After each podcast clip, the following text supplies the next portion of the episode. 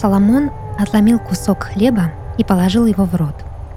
Запасы еды и воды были уже на исходе, поэтому он вдумчиво рассчитывал каждую трапезу и позволял себе лишь по кусочку хлеба и по два глотка воды в день. Учитывая неблизкий путь, который предстояло пройти, Соломону едва должно было хватить еды, чтобы добраться до оазиса. Он знал, что такая аскеза — часть его сложной и запутанной судьбы, удары которой он привык сносить уже давно.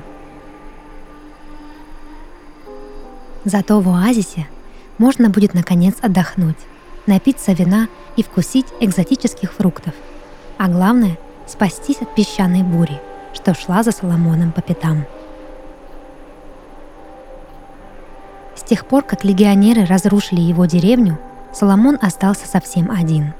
Он скитался по пустыне, гонимый ветром и обжигаемый палящим солнцем, искал дорогу к оазису, в котором он смог бы найти покой. Пустыня беспощадна к одиноким путникам.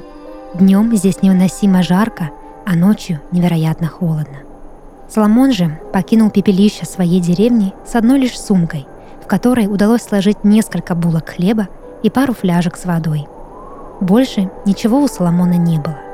Легион забрал его дом, семью, его молодость и достоинство. Одно лишь захватчикам не удалось отнять. Это была сила воли, которой всегда славился Соломон.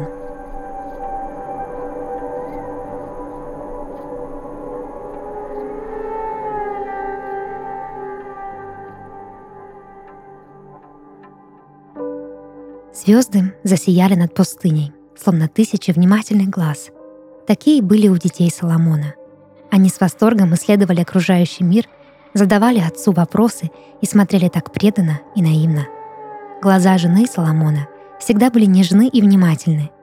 Теперь его близкие навсегда упокоились в песках, а их любящие взоры сопровождали путника по ночам, безмолвно направляли его в сторону его цели — Соломон укутался в лохмотья и уснул на холодном, но мягком песке. Ветер шептал ему на ухо древние заклинания, а земля вибрировала изнутри, вторя биению его сердца. Однако ночь принесла с собой не только холод, но и красочные сны. Соломон видел, как где-то вдали сверкает тот самый оазис, горит и пульсирует словно мираж — Высокие пальмы его клонятся к земле под тяжестью своего веса, а редкие птицы поют замысловатые песни.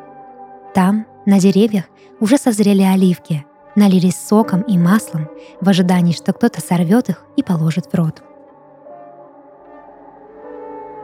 На закате там начинался праздник урожая. Красивые девушки и юноши выходили танцевать, кружились в белых одеждах и громко смеялись. Вино лилось рекой, окрашивая улицы в багровый цвет. Еще миг, и яркие сочные брызги попали и на белые одежды жителей оазиса. Маленькие капли превращались в расплывающиеся пятна, а песни — в крики.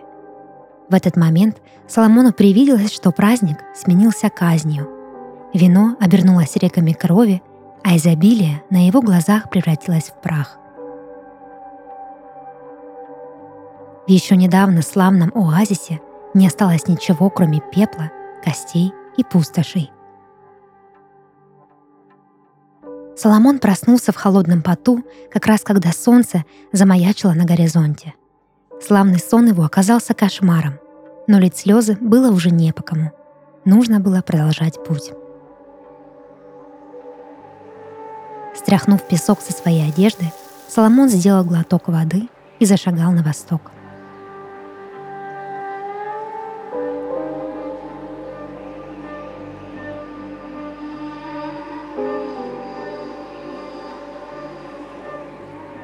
Обувь Соломона прохудилась. Оттого ему приходилось идти босиком.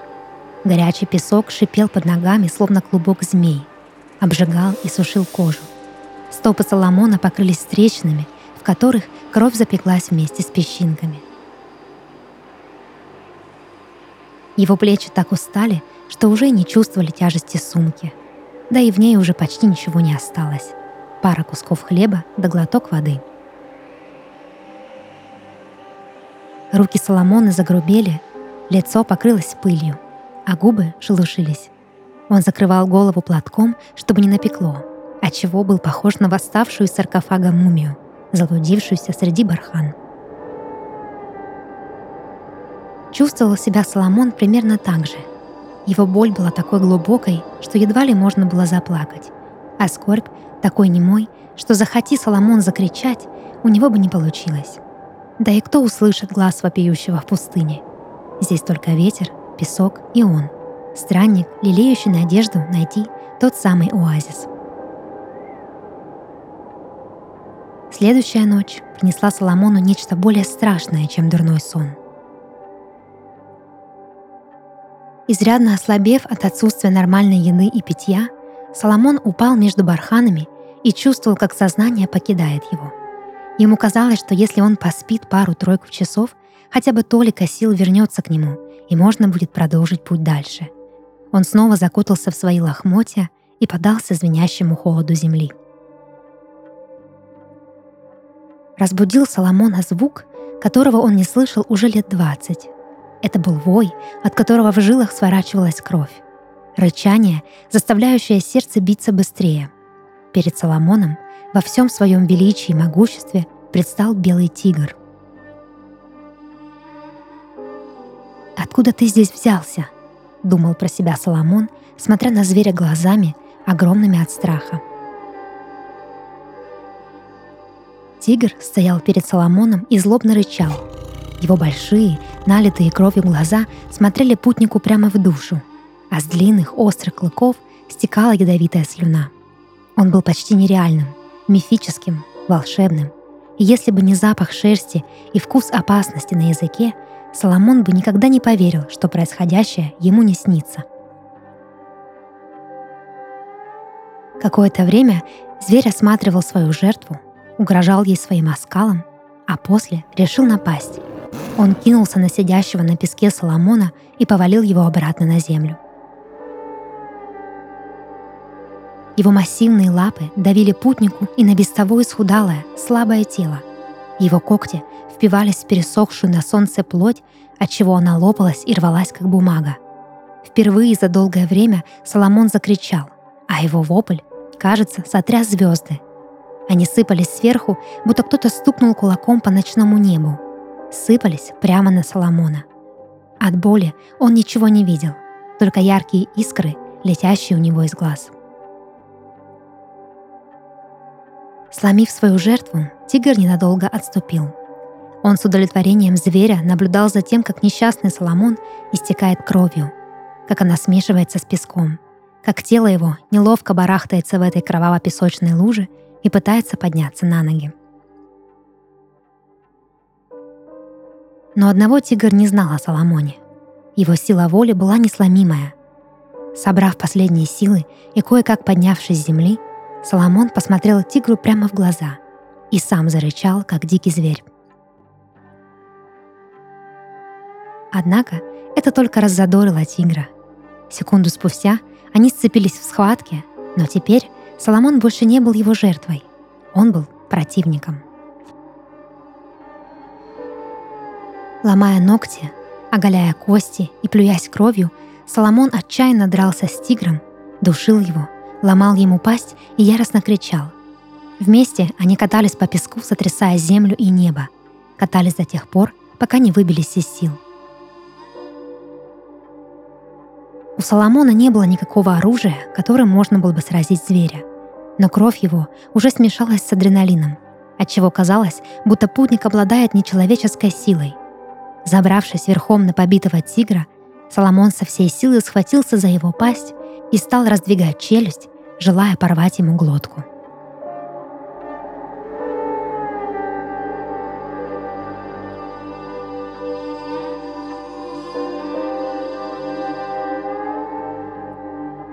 Соломон упал без сил рядом с поверженным тигром, истекая кровью и потом. Раны его болели, кровь в них шипела. Тигр потрепал путника, а его слюна отравила его кровь. Теперь Соломону уже не поможет ни хлеб, ни вода, ни сон. Телом его вот-вот завладеет отрава. Осталась лишь одна надежда — добраться до оазиса раньше, чтобы там отдать себя во власть целителей. Но до оазиса был еще день пути, а жизнь постепенно покидала Соломона. Яркое утреннее солнце разбудило путника, сообщая, что нужно идти дальше.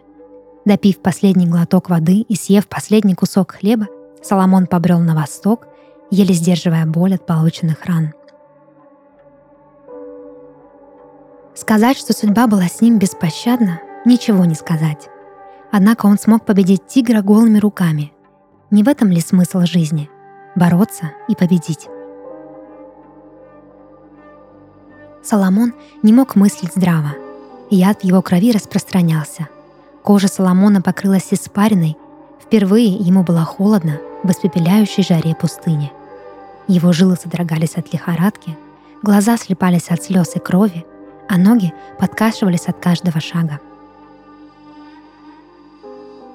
В конце концов, Соломон просто упал на горячий песок и пополз в сторону своей цели.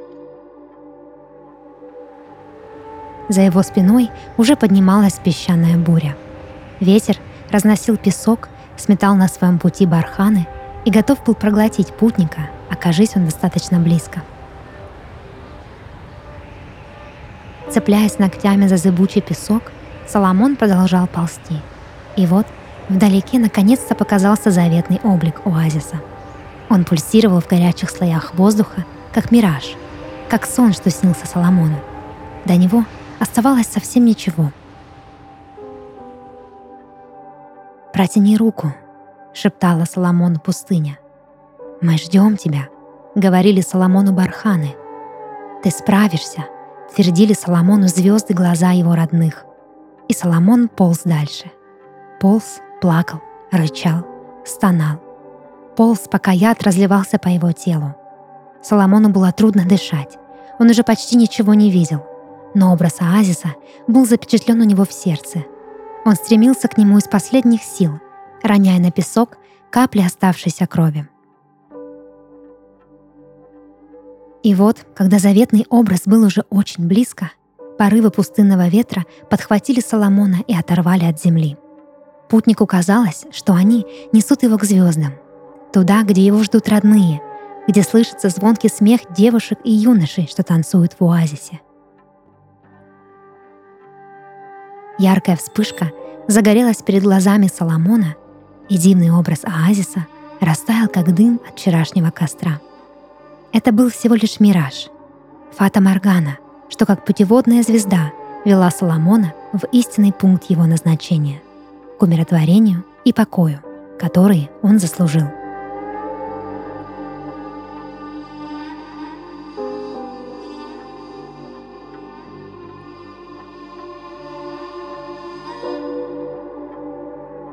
Подкаст «Сны» и его ведущая Дарья Харченко. Сегодня я читала рассказ, написанный на основе сна нашей слушательницы Дарьи Зайцевой из города Краснодар. Если вы хотите, чтобы ваш сон прозвучал в подкасте, присылайте его к нам на почту. Ссылка в описании. До новых встреч и сладких снов!